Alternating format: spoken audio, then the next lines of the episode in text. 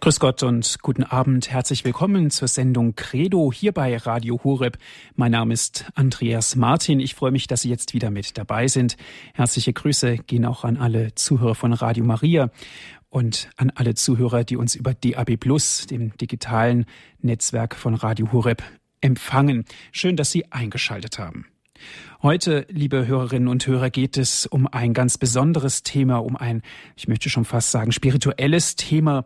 Es geht um Selbsterkenntnis und um Gottessuche. Nun, was verstehen wir unter diesen beiden Begriffen? Zunächst, um diese Frage beantworten zu können, müssen wir uns vor Augen halten, dass es gleich mehrere Zugänge gibt. Zunächst auch auf jeden Fall aus spiritueller christlicher Sicht, aber auch aus natur- und humanwissenschaftlichen Bereichen. Diese geradezu unterschiedlichen Wege zur Gottessuche scheinen auf den ersten Blick sicherlich sehr differenzierend zu sein, dennoch münden sie im Verständnis darauf, was Selbsterkenntnis ist, also das eigene Ich zu kennen in Bezug auf die eigene Spiritualität und somit auch wieder ein Gottesbild zu sehen, das ebenfalls nicht nur aus Glaubensgrundsätzen besteht, sondern dadurch, dass das eigene Ich mit Leben gefüllt wird. Wir sprechen heute über dieses Thema Selbsterkenntnis und Gottessuche mit einem Fachmann in unserer Credo-Sendung. Es ist Herr Professor Dr. Dr. Jean Ehret. Er ist uns aus Luxemburg jetzt telefonisch zugeschaltet. Herr Professor, herzlich willkommen. Ja, einen schönen guten Abend an Sie, Herr Martin, und an alle Zuhörerinnen und Zuhörer. Ich freue mich, wieder dabei zu sein. Wir freuen uns auch, dass Sie mit uns über dieses spannende Thema der Selbsterkenntnis und Gottessuche sprechen. Ich darf Sie zunächst unseren Hörerinnen und Hörern vorstellen.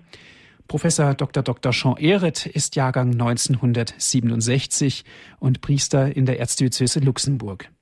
Er hat promoviert in französischer und vergleichender Literaturwissenschaft und ebenfalls promovierte er in Theologie.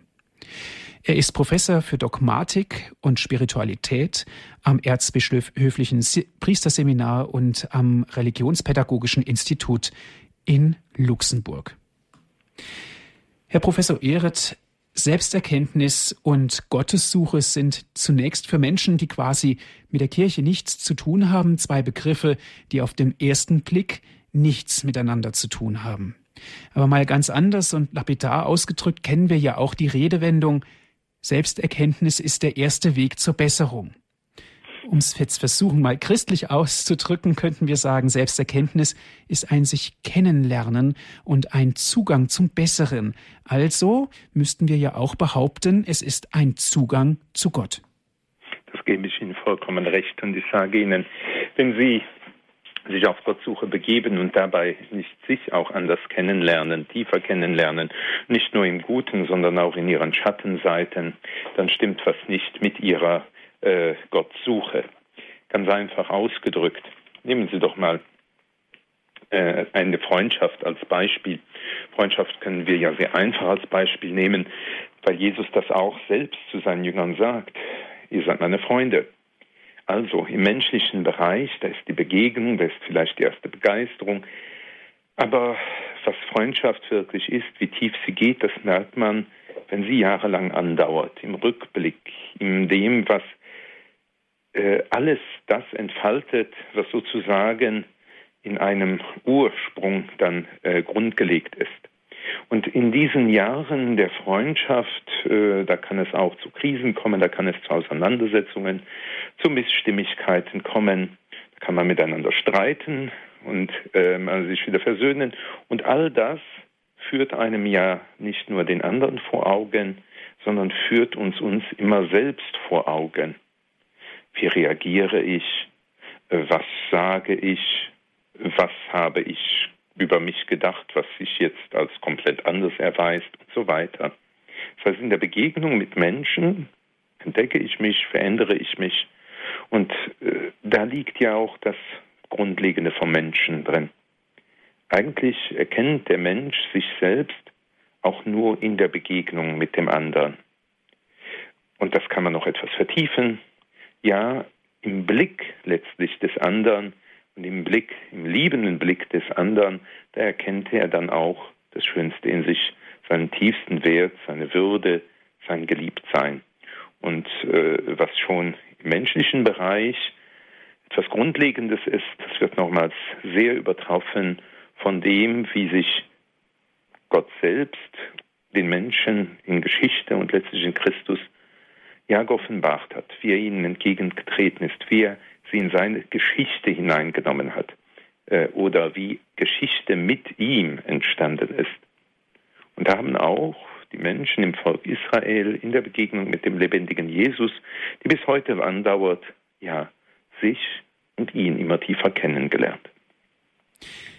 Herr Professor Ehret, Sie sprachen jetzt von der Selbstwahrnehmung und natürlich auch von der Wahrnehmung anderer, sozusagen die Menschen als Spiegelbild für sich selbst. Ist darin nicht auch eine Gefahr zu sehen, dass man ganz einfach dieses Spiegelbild nicht wahrnimmt, sondern dass man sich zu sehr auf sich selbst fokussiert und somit ja den Rest und das eigene Ich im Grunde genommen aus dem Blick verliert? Wenn man dieses Spiegelbild nicht wahrnimmt, dann ist man eigentlich nicht offen für das, was der andere einem sagt. Dann sind wir in einem für alle ähm, äh, Beziehungen sehr schwierigen Fall. Dann, wenn ich nicht auch mich auf die Kritik wie auf das Lob, das jemand mir entgegenbringt, einlassen kann, dann ist es oftmals sehr, sehr schwierig für Menschen, äh, mit dem anderen zu leben. Äh, das betrifft äh, ebenso genau äh, die Beziehung zu Gott.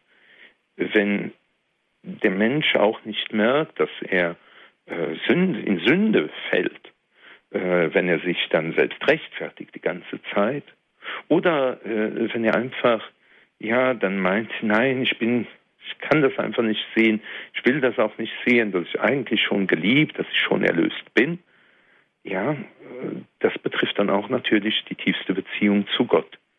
Und äh, eigentlich ist das, wie Sie sagen, eine gewisse Selbstverhaftung mit dem, was ich selbst immer schon gedacht habe. Die gibt es nicht nur in diesen Ausführungen, gibt es in den unterschiedlichsten Ausführungen. Das Grundlegende ist ja, sich auf die Beziehung einzulassen. Ich möchte sagen, dass da manchmal auch äh, Methoden aus der Psychologie, äh, dass da die Literatur, die Begegnung mit der Kunst, die Begegnung mit der Musik äh, sehr hilfreich sein können. Alles, was den Menschen dann wieder aufmacht, ihn dazu anführt, sich auch auf etwas einzulassen. Und das muss man ja bei Kunst auch. Äh, es geht um diese Begegnung und dieses, ja, sich dem öffnen, was in der Begegnung äh, uns entgegentritt von uns selbst und vom anderen. Mhm. Das ist natürlich ein uraltes Gut, um es mal so auszudrücken. Ähm, Sie haben vorhin der Weg Israels erwähnt.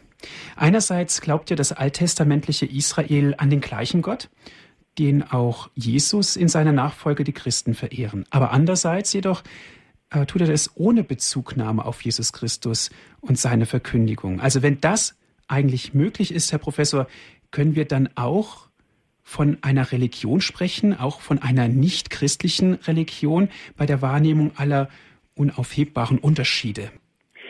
Da äh, kommen Sie ja nicht nur mit, dem, äh, mit der Religion des Volkes Israels in diese Frage hinein.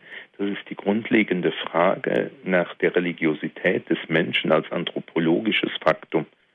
Dass der Mensch nach dem, können Sie jetzt Transzendenten äh, sucht, dass er nach dem sucht, was alles trägt, nach dem gegenüber, äh, ja, von dem alles herkommt, dass alles zuläuft. Denn da kommt ja auch eine Erfahrung von sich selbst hinein, ähm, die vielleicht der moderne oder der zeitgenössische Mensch sehr gerne umgibt, nämlich das der Sterblichkeit oder philosophisch ausgedrückt der Kontingenz.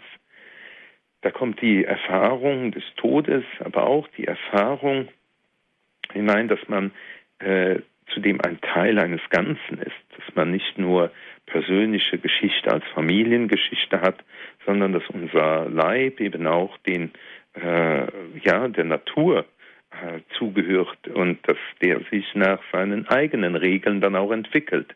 All das spielt mit, will man vielleicht manchmal gar nicht so wahrnehmen.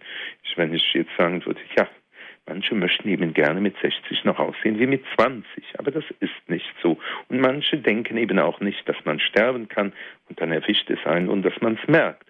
Aber diese Begrenztheit, dieses zu etwas gehören und auf der anderen Seite, ja, derjenige sein, der dann sein Leben trotzdem in die Hand nehmen muss, dem eine Form geben muss, der darin Freiheit entwickelt.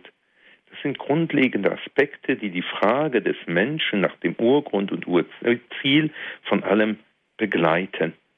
Und äh, diese Erfahrungen, äh, diese Suche, Fragen auch, äh, die finden sich natürlich bei allen Menschen. Die Antworten, die Antworten sind selbst sehr oft ja durch deren Beziehungsgeschichten geprägt. Wir sagen ja selbst, dass äh, der dreifaltige Gott sich schon im Volk Israel geoffenbart hat und in die Geschichte hineingetreten ist. Dass er selbst diesen Weg der Beziehung gesucht hat. Und dass diese weitergeht und sich in dieser Beziehung dann auf einmal der Punkt ergibt, wo Gott sich dann nochmals ganz anders äh, offenbart, wo er dann eben nochmals sagt, äh, ja, ich erscheine jetzt in Menschengestalt, also nicht, also ich selbstverständlich ich meine jetzt die zweite äh, Person der mhm. Dreifaltigkeit, mhm. die dann Menschennatur annimmt. Ja, und gibt sich so zu erkennen.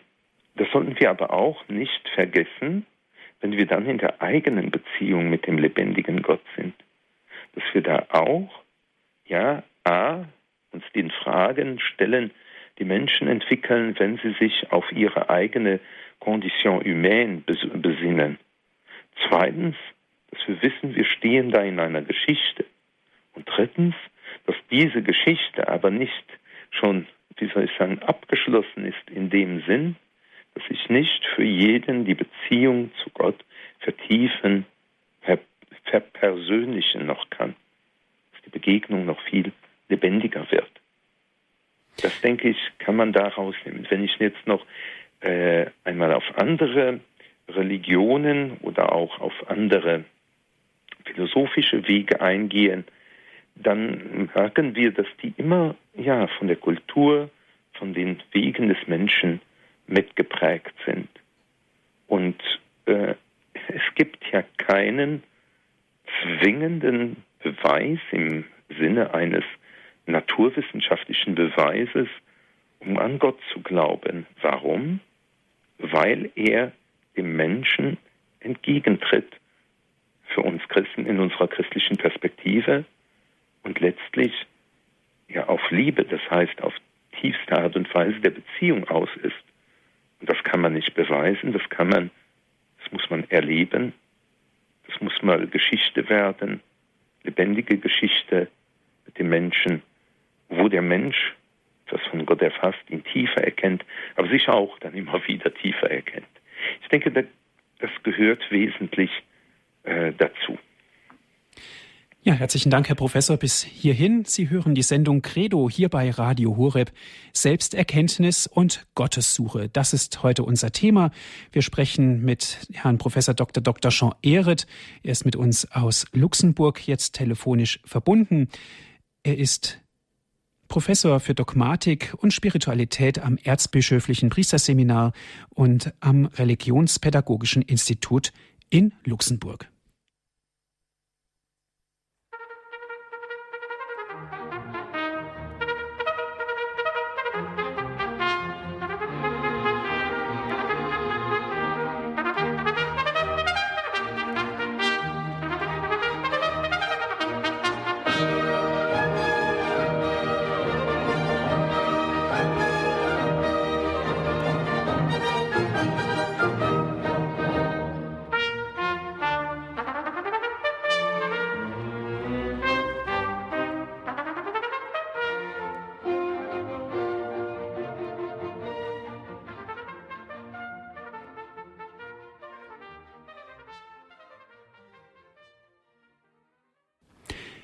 Sie hören die Sendung Credo hier bei Radio Horeb. Mein Name ist Andreas Martin. Schön, dass Sie jetzt wieder mit dabei sind.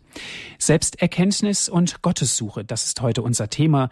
Wir sprechen mit Herrn Professor Dr. Jean Ehret aus Luxemburg über dieses großartige Thema. Herr Professor, Wenn wir über Selbsterkenntnis und Gottessuche sprechen, sind wir auch immer als Christen vielleicht auch in einer gewissen Spannung. Ähm, wenn wir mal genau schauen, was der christliche Glaube nicht unter Gott versteht, könnten wir sagen, Gott ist für uns zu klein, außerirdisch, geistig, unsichtbar, äh, das irgendwo in den Tiefen des Weltalls wohnt und dennoch die Kirche ist ja auch eine Lehrerin sozusagen. Ne? Sie hat also ja spezielle auch Glaubensgrundsätze uns gegeben, um dieses Geheimnis, ein anderes Wort könnte ich jetzt dafür gar nicht gebrauchen, im intimsten etwas erfahrbar und begreifbar zu machen. Ja, äh, ganz einfach geben wir doch auf das äh, Glaubenssymbol bei der Taufe ein, äh, da, dass wir sehr oft auch als sonntägliches Credo beten, das apostolische Glaubensbekenntnis. Das ist ja ein Taufsymbol. Das heißt, die Kirche fragt, glaubst du an das? Die Kirche hat den Täufling auf diesen, diesen Glauben eingeführt. Und sie, und er sagt, ich glaube und wird dann getauft. Da können wir schon, das ist ja äh, eine Versprachlichung, äh, eine Kondensierung letztlich der Erfahrung äh, der Kirche, herkommend von den Aposteln, mit Jesus Christus. Dieser, dieser Glaube selbst ist ja, also dieser Glaubensausdruck, dieses Glaubensbekenntnis ist ja ähm, Ausdruck von Glaubenserfahrung, von ursprünglicher Glaubenserfahrung. Und dann äh, kann man noch sagen, sie führt nicht nur zum Lippenbekenntnis, dann geschieht die, die Taufe, das heißt, der Mensch, der Gott begegnet hat, lässt sich auf ihn ein, äh, ganz und wird, und Gott lässt sich ganz auf diesen Menschen ein, er fasst ihn, ja, schließt den neuen Bund mit ihm in seiner Kirche, äh, und da gehört ja tiefste Beziehung dazu. Wir können gerne hier das Bild der Ehe und ihrer Intimität aufgreifen. Und die Kirchenväter haben sehr oft davon Mystagogie gesprochen. Äh, myo, das Verb, das griechische Verb myo, äh, verschließen. Und Mystik ist ja das äh, Kennen dessen, was verschlossen ist. Mystagogie ist hineingeführt werden in diese äh, Erkenntnis in dieses, aber Erkenntnis nicht nur intellektuell, sondern in dem, wo der ganze, ganze Mensch äh, Gott erkennt mit all seinen Fähigkeiten. Und so ist die Annahme des Glaubens, der uns von den Aposteln kommt, die sakramentale Handlung, zusammen sind die dann die Grundlage, ja, der wirklichen tiefen Gottesverbindung. Und da reden wir immer noch von Gott. Gott, die Menschen reden so viel von Gott. Bei der Taufe geht es aber um den dreifaltigen Gott. Den Vater, den Sohn und den Heiligen Geist. Karl Rahner hat ja einmal schon darauf aufmerksam gemacht, dass der Glaube äh, der Christen aber sehr oft ein, ja, äh, undreifaltiger, nicht trinitarischer Glaube sei. Wir bekennen das zwar, ja, wir machen ja das Kreuz im Namen des Vaters, des Sohnes und des Heiligen Geistes. Sehr schwierig wird es für viele Menschen, aber äh, wenn sie dann die, die Beziehung zu Gott äh, als Beziehung zum dreifaltigen Gott entfalten sollen. Das lag lange an einer äh, sehr, äh, wie soll ich sagen, starren äh, Dreifaltigkeitstheologie, die sehr konzeptuell ausgerichtet war, wenig Geschichte äh, mit hineinbrachte. Ich möchte das jetzt nicht dahingehend vertiefen, ich wollte hier nur um Ihre äh, Frage aufzugreifen, die Kirche als Lehrerin, ja, äh, in ihren Worten und Wirken möchte Gott selbst den Menschen begegnen, damit sie sich auf diese Begegnung einlassen können. Hm? Und äh, da ist sehr viel Reichtum darin. Habe ich damit jetzt mal auf diesen Teil geantwortet? Ja, herzlichen Dank, Herr Professor. Sie haben auch die Dimension des Glaubensbekenntnisses angesprochen.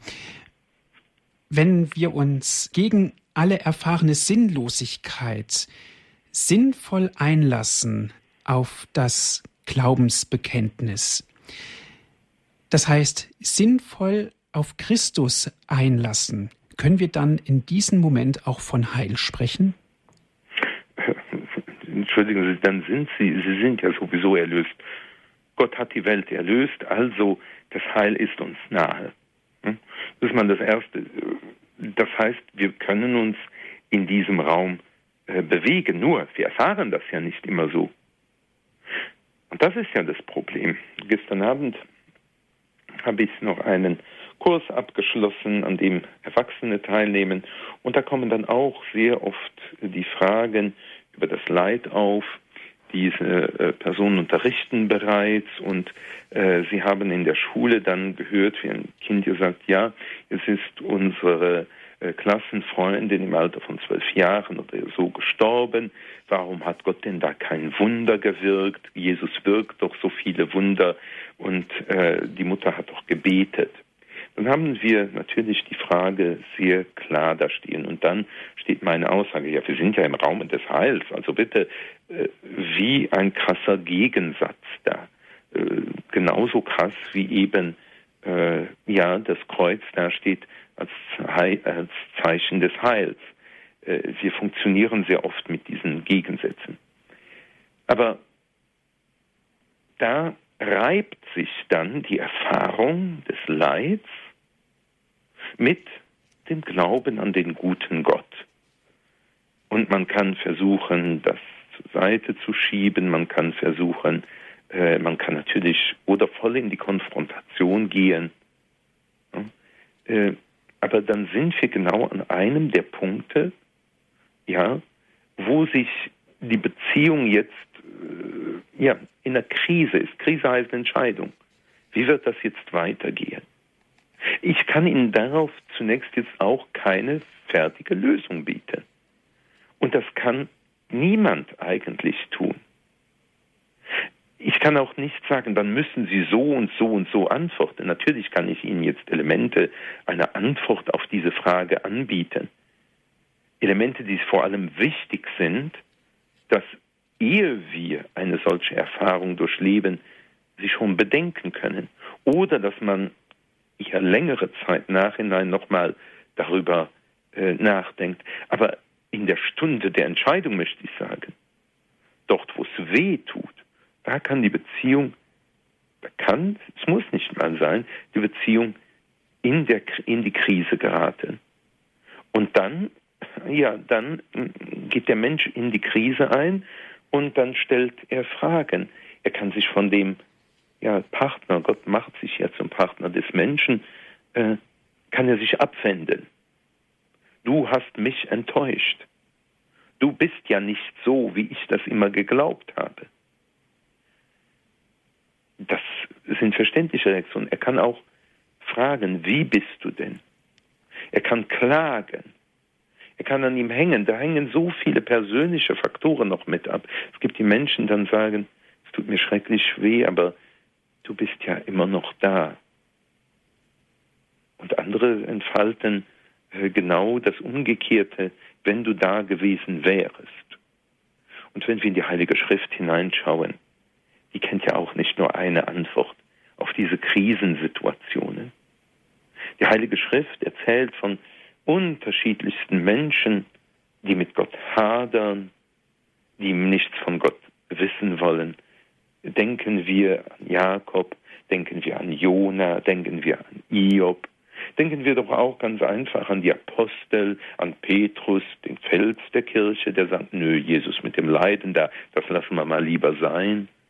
Denken wir daran, dass die unter dem Kreuz weggelaufen sind und dann zum Schluss vielleicht vor allem, dass sie dann doch wieder aufgebrochen sind, dass sie die Erfahrung der Auferstehung machen konnten aber dann ist bei Matthäus noch so, dass zum Schluss heißt, ja, also bei ihnen einige aber hatten Zweifel. Also diese ganze Dimension des Glaubenslebens, dieser Reichtum, äh, ja, das gehört ja alles dazu. Das möchte ich einfach nur sagen, damit wir äh, wissen, ja, die Kirche lehrt, Gott sei Dank tut sie das, das ist der Zugang, und dann kommen die Menschen. Und das verlangt dann in der Pastoral einfach, in der Begleitung von Menschen sehr viel, sehr viel äh, Geduld einfach, aber davon ist ja die ganze Bibel voll. Der Geduld Gottes sogar mit den Menschen. Äh, und von der äh, Sorge um sie und auch wenn sein Zorn ausbricht, dann ist das ja auch immer der Zorn, der letztlich wie der Zorn eines der Eltern ist, die sehen, wie ihr Kind sich etwas äh, äh, ja wehtut und dass es davon abwenden wollte. Ja. Herr Professor Eretz, natürlich könnten wir von einer heilen Welt sprechen, wenn wir nur vom gütigen Gott ähm, sprechen würden. Aber Sie haben es selber gerade gesagt, es gibt natürlich auch andere Seiten, ja, auch die Seite des Unfriedens, ähm, die dennoch vom Verständnis her überwiegt. Dennoch gibt es ja auch diesen Lehrsatz, der Vorrang des Positiven. Sie haben es gerade angedeutet. Malum ist auch Malum.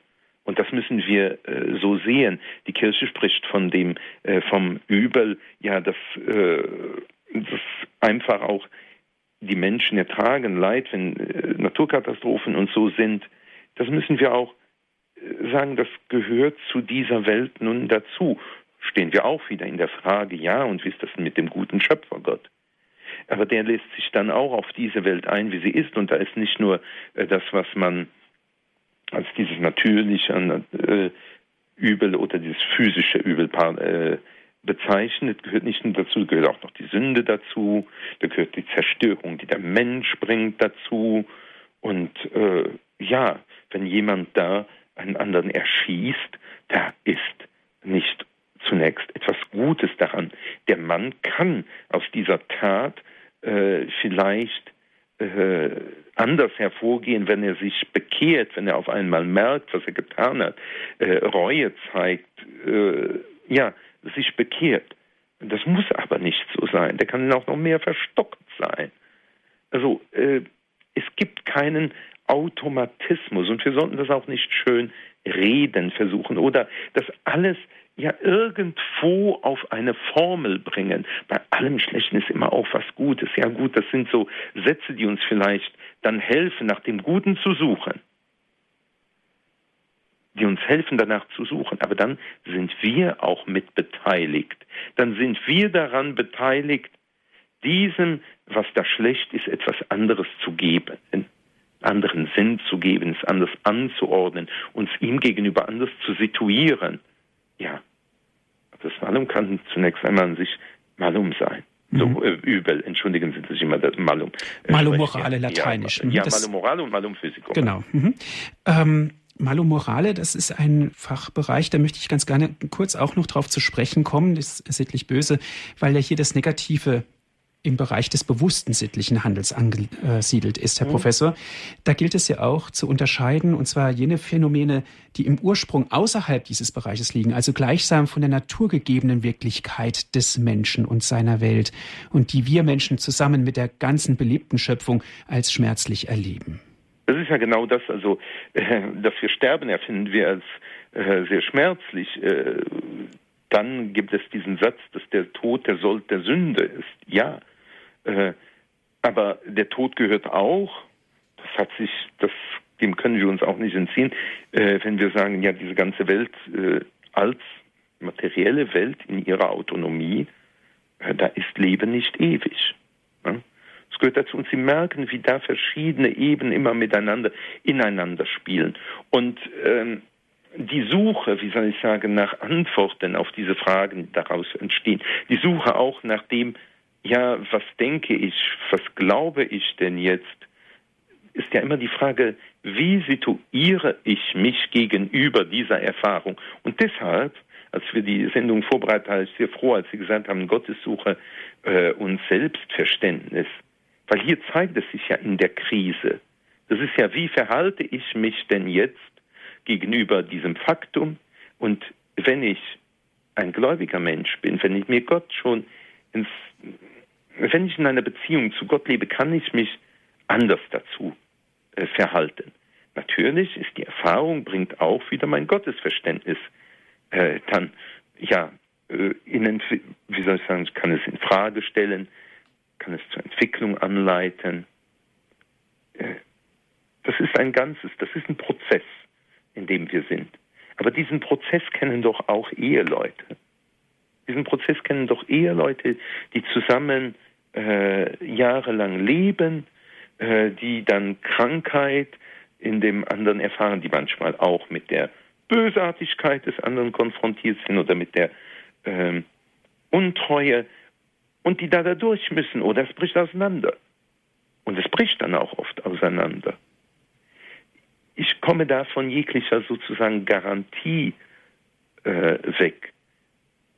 Gut, was wir immer entdecken, und das ist das Vorbildhafte bei vielen, äh, dass wir sehen, wie andere Menschen diese Situation positiv gemeistert haben, wie sie durch Gebet, wie sie in der Suche nach Gott äh, selbst gestärkt wurden, wie sie ihre ja, Bedürftigkeit dann auch äh, tiefer äh, angenommen haben, wie sie auch gemerkt haben, ich kann nicht alles erklären, aber ich kann mich doch äh, ja der liebevollen Hand des Herrn überlassen, auch in dem, äh, was weh tut.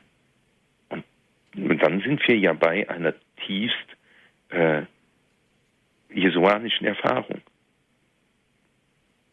Das heißt, wir sprechen da natürlich auch von einer ja, menschlichen Reifung. Beides, das Böse und das Übel verursacht ja Leid. Beides gehört ja zur täglichen Realität eines Menschen, so wie Sie es gerade angedeutet und auch gesagt haben.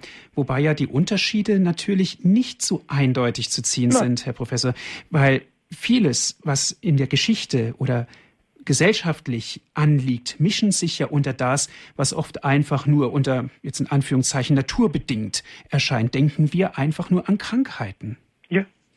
Ja. Und, äh, aber, wie soll ich Ihnen sagen, äh, wenn wir nur die Krankheit wie Krankheit in der, in der Heiligen Schrift dargestellt wird, das ist so unterschiedlich. Es ist so unterschiedlich, warum ein Mensch da krank wird. Und sehr oft reagieren Menschen, warum straft Gott, warum tut er nichts dagegen? Ja? Und wir müssen ja auch irgendwo uns dem aber stellen, was uns die Medizin lehrt, wie es mit dem Körper bestellt ist.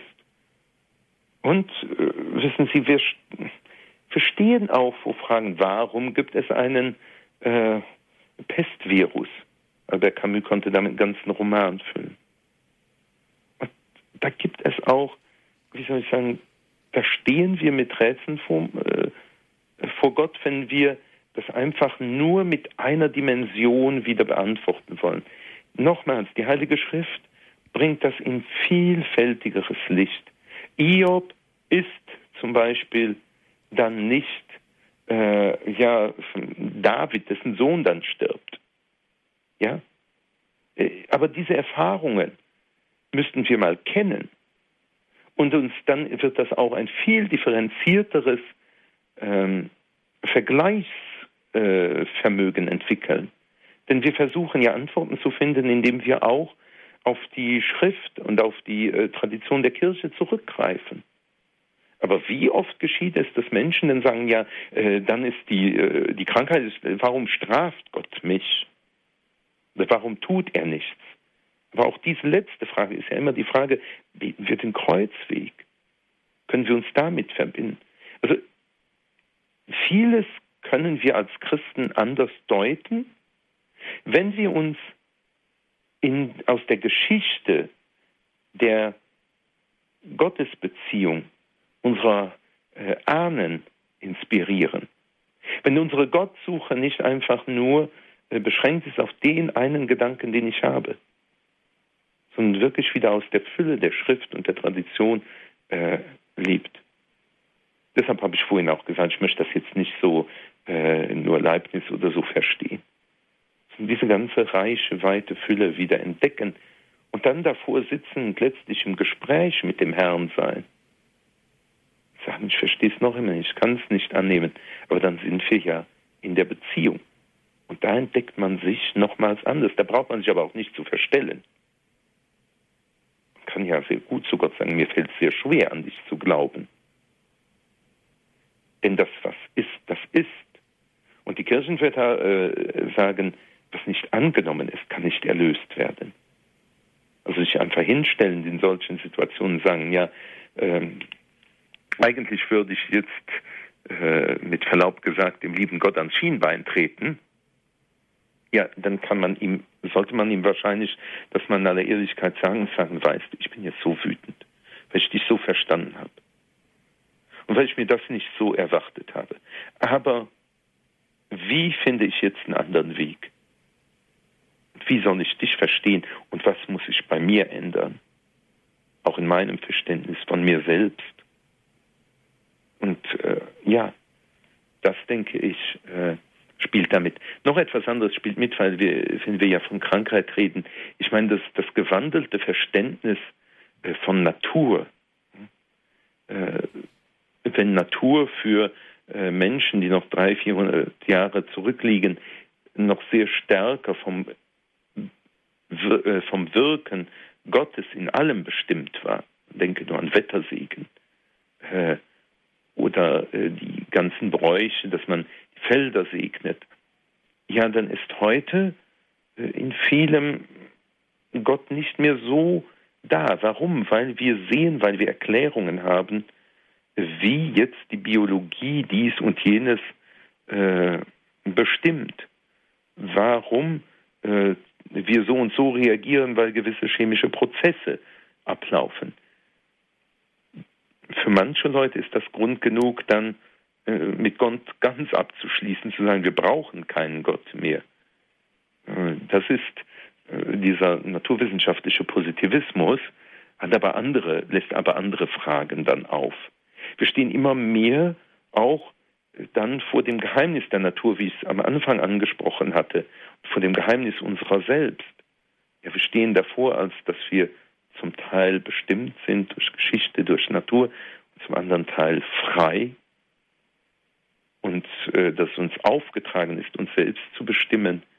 Wir sind einerseits bestimmt frei, wir sind einerseits auf den Tod hin angelegt und andererseits sehen wir uns nach bleibendem Leben. Aber dann sind wir im Zentrum dessen, das Mysterium des Menschen nennen, dann stellen wir uns, wie gesagt, nochmals die Fragen, ja, was trägt uns dann alles? Aber dann lesen wir auch die Heilige Schrift wieder anders.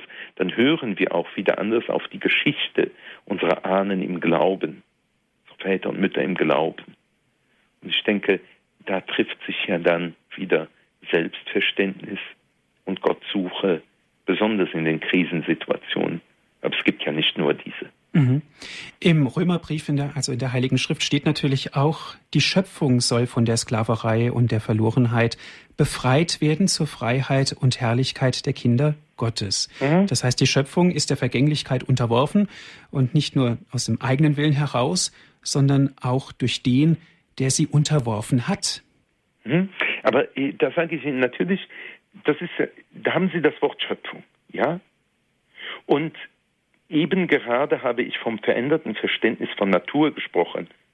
Durch das, weil äh, die äh, Naturwissenschaften uns gelehrt haben, wie die Autonomie, die Eigengesetzlichkeit der Natur sich darstellt, wie dann aber auch damit das Verhältnis zu Gott sich verändert. Und unser Wissen, das wir haben über Natur, über uns selbst, ja, müssen wir ja versuchen zu integrieren in dieses Verständnis, das wir von Schöpfung haben. Und wir, wir stellen uns Gott nicht mehr so vor, wie das vielleicht noch äh, andere Generationen gemacht haben. Das ist aber normal. Aber das heißt, dann müssen wir uns die, wir stellen uns die Fragen immer wieder neu. Aber lassen Sie mich das einfach auf einem anderen Beispiel erklären. Schauen Sie mal die Trinitätstheologie. Äh, das äh, die entwickelt sich im Laufe äh, von sechs, sieben Jahrhunderten. Alles ist grundgelegen der Heiligen Schrift, die selbst Zeugnis gibt von der Begegnung der Apostel mit dem lebendigen Jesus, der gestorben und auferstanden ist. Die Heilige Schrift gibt davon Zeugnis. Sie ist, sie enthält das grundlegende Glaubensbekenntnis und dann gehen die Apostel und predigen. Aber dann begegnen sie ja Menschen, die nicht unbedingt ihre Sprache sprechen, ihren Vorstellungshorizont haben, und dann beginnt die Auseinandersetzung. Dann müssen sie in anderer Sprache das ausdrücken, was ihnen ans Herz gewachsen ist. Dann müssen sie andere, ähm, wie heißt es, Weltbilder aufgreifen und das vertiefen. Ja, und da müssen sie da Rechenschaft geben, was das denn jetzt heißt, wenn Jesus Gott als Vater anspricht, wenn er von dem Geist spricht, den er uns schenkt. Da müssen sie darüber Rechenschaft geben. Und indem sie diese Übersetzungsarbeit und Integrationsarbeit leisten, da entwickelt sich etwas Neues, da vertiefen sie auch das Verständnis nochmals von dem, geoffenbart wurde. Und deshalb kommen wir dann äh, zu den Definitionen auf den Konzilien äh, von Nicäa, von Chalcedon und so weiter. Und warum sollten wir das heute nicht auch so haben, wenn wir die Schrift, Sie haben den Römerbrief zitiert, Sie sprechen von der äh, äh von dem, dass die Schöpfung äh, erlöst werden muss. Äh, was bedeutet das alles? Wie verstehe ich Schöpfung? Wenn ich all das höre, was mir Naturwissenschaft sagt, was ich selbst erlebe, und wenn ich damit aber von lebendigen Gott trete, wo ich weiß, dass er der Ursprung und das Ziel von allem ist, dass er allmächtig ist, dass er alles im Seine hält und so weiter. Was heißen diese Dinge alle? Und was heißt es dann, dass er die erlösen will? Ist das das Paradies auf Erden, wie Marx es versuchte? Die, das Paradies, das die Befreiungstheologie dann als Übersetzung von marxistischer Theorie in christliche Praxis leisten wollte? Ist das die nur im Jenseits? Fragen? Ja. Und da gibt es sehr viele Antwortversuche darauf. Aber das zeigt von der Lebendigkeit der Beziehung. Letztlich ist es, ja, Herr, du führst alles zum Guten. Und was heißt das jetzt, wenn ich hier lebe mit dir? Also die Glaubensaussage des Glaubens halt und dann sich darin verstehen. Hm? Sich darin verstehen, das heißt, Gott gibt natürlich dann auch die Zuversicht und die Hoffnung. Ja, wenn er sich gibt, gibt er Zuversicht, Hoffnung, Glaube, er gibt sich, er gibt damit alles. Er, er erfüllt uns, er greift uns, wenn wir das zulassen. Aber das ist ja auch wiederum ähm, Menschen, das kann man illustrieren. Da kann man zeigen, wie Menschen tatsächlich in einer Situation etwas durchleben. Ähm, ich erinnere mich zum Beispiel auch äh, an eine Frau, die ihren kranken Mann gepflegt hat. Äh, da kam keine Hilfe von außen. Äh, die hat sehr wenig geschlafen. Die Frau sah, wie es immer weniger wurde, wie sie ihm bei allem helfen musste. Ja, und trotzdem, es blieb die Liebe, es blieb die Kraft und so weiter. Äh, dann sage ich, da wird das greifbarer. Ich merke einfach, wenn ich die Worte höre, äh, die, die Konzepte, versuche ich sie mehr in Erzählungen zu verwandeln, weil die vielleicht eher äh, uns Anlass geben, eine eigene Situation mit der Erzählung zu vergleichen, durch die Erzählung zu erklären, zu vertiefen. Konzepte kann man manchmal gebrauchen wie Pillen. Ja? oder auch äh, wie etwas, was verschrieben ist. Erzählungen von Menschen, nochmals also das Hineintauchen in die Glaubenserfahrung, Selbsterfahrung unserer ja, Brüder und Schwestern, die unsere Ahnen im Glauben sind, das scheint mir da sehr wichtig. Selbsterkenntnis und Gottes Erfahrung, Gottes Suche, das ist heute unser Thema in unserer Credo-Sendung hier bei Radio Horeb. Wir sprechen mit Professor Dr. Dr. Jean Ehret. Er ist Professor für Dogmatik und Spiritualität am Erzbischöflichen Seminar und am Religionspädagogischen Institut in Luxemburg. Liebe Hörerinnen und Hörer, Sie haben jetzt auch die Möglichkeit mitzusprechen. Gerne dürfen Sie sich mit einbringen und anrufen und mit Herrn Professor Ehret ins Gespräch kommen. Sie hören die Sendung Credo hier bei Radio Horeb.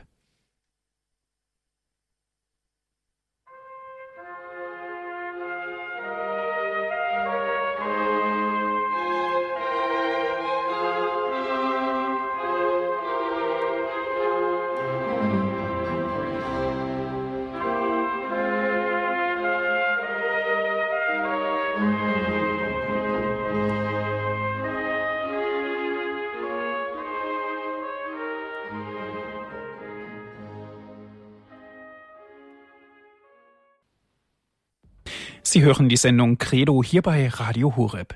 Selbsterkenntnis und Gottessuche, das ist heute unser Thema. Darüber sprechen wir mit Herrn Professor Dr. Jean Ehret aus Luxemburg.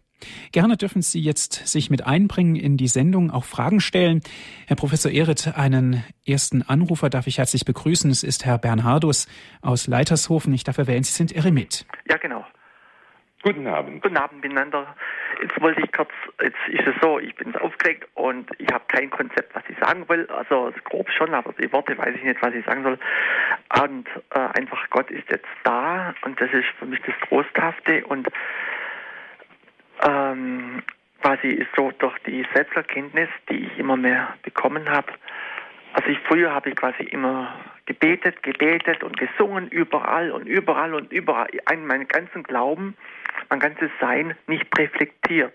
Ja? Mhm. Und im Grund im Laufe der Jahre, die letzten 25, 30 Jahre, habe ich begonnen, mich, vor allem meine Persönlichkeit, ganz zu hinterfragen, rigoros zu hinterfragen, nach allen Seiten, auf allen Ebenen, mhm. worüber man nur denken kann. Und dann ist natürlich Selbsterkenntnis gewachsen und und ähm, und mit der Selbsterkenntnis ist auch die Gotteserkenntnis gewachsen, also die der Glaube gewachsen, gestärkt worden und größer geworden und und war die, also die, auch die Erkenntnis ge gekommen, dass Gott einfach da ist. Ja, das ist einfach alles, mhm. hängt alles miteinander zusammen und einfach, weil ich mich auch einfach beobachtet habe, einfach mein Inneres, mein ganzes Innenleben beobachtet habe und und daraus sehr viel einfach wiederum erkannt habe, weil ich alles hinterfragt habe. Und ja, ich möchte da einfach nur einklinken und sagen, Sie fassen das wahrscheinlich jetzt sehr schön in sehr einfachen Worten so, äh, zusammen, was ja. ich äh, vorhin äh, äh wahrscheinlich viel kom zu kompliziert wieder ausgedrückt so. habe. Aber Sie haben vor allem auch noch etwas eingebracht, nämlich die Introspektion, die, die dazugehört nämlich das in sich hineinschauen wollen ja. und das auch zulassen, in sich hineinschauen. Ja. Man sieht ja nicht nur, was schön ist. Ne? Ja, genau. Oh ja. Und die und den Mut haben, die Dinge beim Namen zu nennen. So ist es, ja. Ja, also, und ja, ja. das gehört ja zur wirklichen Bekehrung auch dazu. Und zwar nicht, das darf nicht sein, deshalb, oh, machen wir doch so, so ein bisschen auf Brüde und sagen, genau. nee, das kann ja nicht sein. Nein, diese Freiheit zu haben, einfach zu sagen, das ist ja so, äh, ja. weil ich ja schon so angenommen und so geliebt bin. Ja? Genau, Aber das ja. ist der, ich denke, da liegt genau der Punkt, wie man wachsen kann. Sie, mhm. nicht, äh, äh, Sie, haben, Sie haben das so schön gesagt, habe ich überall gesungen, überall von Gott ja, gesprochen. Ja, überall gesungen, gebetet, überall gebetet. Und aber genau. dass Gott eigentlich da ist, wissen Sie, er ist ja jetzt absolut da. Das ist ja das Verrückte eigentlich, ja. Ja, aber auf der anderen Seite geht man dann, kann man nämlich damit auch so viel von Gott reden, dass man die Welt nämlich aus dem Auge verliert. Ja, genau. Und sich selbst und dann äh, gibt es manche Leute, die sprechen, dass sie so viel glauben und so viel Gutes und Großes haben und merken eigentlich gar nicht, entschuldigen Sie jetzt ganz einfach, wie diesen anderen äh, manchmal sehr viel wehtun können und alles. Das ist jetzt die Extremstellung. Aber wo dann äh, ein übermäßig bezeugter Glaube sehr oft äh, ja menschliche Mängel einfach überhaupt verdeckt oder dann auch noch äh, ja rechtfertigen soll. Ne? Mhm. Das sind die, das sind die schlechten Ausführungen. Ich möchte nicht das jetzt in Ihrem Fall sagen, weil wir uns nicht kennen, ich aber ich greife nur da Ihre Beschreibung da auf, äh, um also, noch das anzuführen. Ne? Also, dass man vom, vom verbalen Gebet sich auch vom Heiligen Geist führen lässt und in tiefere Schichten des eigenen Seins vordringen kann, dass man hört, wenn man angesprochen wird beim Breviergebet oder beim Rosenkranz oder sonst irgendwas, dass man dann Stille hält und hört, da regt sich was in meiner Seele und dem dann nachgibt und einfach, wenn man aus einem halben Rosenkranz nur gebetet hat, dass man ihn dann sein lässt und einfach dann in die Stille geht, nach innen geht und dann zeigt uns der Herr, äh, was bei uns im Argen ist oder was schön ist, was schlecht ist und so weiter. Und das Gleiche eben dann auch, wenn man äh, Menschen begegnet, äh, wenn man ja äh, Dingen begegnet, die uns zustoßen oder wenn man in den Spiegel schaut. Und da eben auch genau dieses Einhalten, manchmal sagen, oh, da sind ja Dinge, die hatte ich eigentlich nicht so sehen, respektive nicht so gesehen, respektive nicht so sehen wollen. Und das aber auch dann nicht einfach äh, wegtun, das kann, das darf nicht sein, es geht nicht so. Nein, Nochmals, das, was die Kirchenväter gesagt haben, was nicht angenommen ist, ist nicht erlöst. Das bezieht sich da natürlich dann auf äh, die Inkarnation, äh, auf die, dass Jesus die ganze Menschennatur angenommen hat.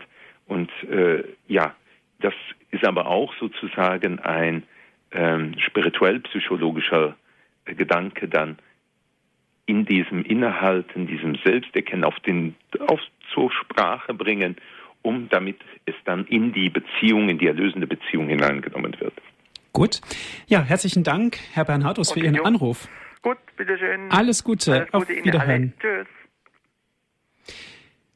Herr Professor Erit, wenn wir auf nochmal zurückschauen auf Gottes Erfahrungen und versuchen es zu verstehen, müssten wir uns doch ganz klar vor Augen halten, dass eigentlich ein Durchschauen dieses Geheimnis oder ein Erspähen des Modells überhaupt gar nicht möglich ist, sondern es geht ja ganz konkret um ganz was anderes. Gott ist wahrhaftig so, wie ihn Jesus Christus und seinen Heiligen Geist mitgeteilt hat. Und dieser Gott heißt also auch sich vorbehaltlos ihn anvertrauen.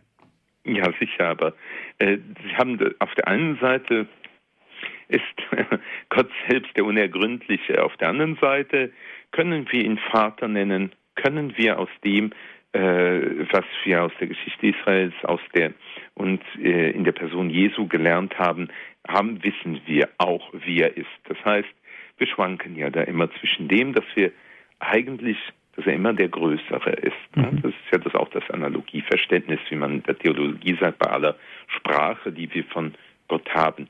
Also keine absolut negative Theologie, aber auch nicht Gott einfach nur festlegen auf das, äh, was uns jetzt in diesem äh, Moment einleuchtet. Aber das Gleiche gilt dann auch für sein Bild, das Gleiche gilt auch für den Menschen. Ich denke, dass es auch da wichtig ist, dass wir das das Mysterium unserer, äh, unseres Daseins und auch der jeweiligen Person uns vor Augen halten können. Ja, also diese Spannung gehört natürlich zu uns als Christ und zu uns als Christsein dazu.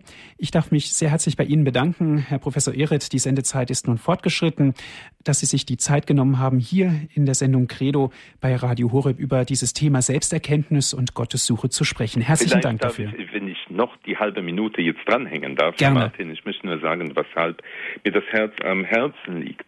Weil es nämlich immer darum geht, äh, wenn Menschen sich auf Gott einlassen, ja, dass sie damit äh, ja auch sich auf die Welt anders einlassen müssen und das und damit auch auf sich selbst. Das ist das Befreiende am, am Glauben. Man kann die Dinge sehen, wie sie sind. Und dann können wir sich getrost auf die Dinge einlassen, so wie sie kommen, weil wir schon getragen sind. Und das würde ich auch unseren Zuhörern diese Erfahrung wünschen. Herzlichen Dank. Herr Professor Ehret, ich darf Sie jetzt am Ende dieser Sendung um den Segen bitten. Ja, und so segne Sie und alle unsere Zuhörerinnen und Zuhörer in ihren frohen und in ihren schweren Stunden, in allen Situationen des Lebens, der dreieinige, der mächtige, der menschenfreundliche Gott, der Vater, der Sohn und der Heilige Geist. Amen. Amen. Es verabschiedet sich Ihr Andreas Martin.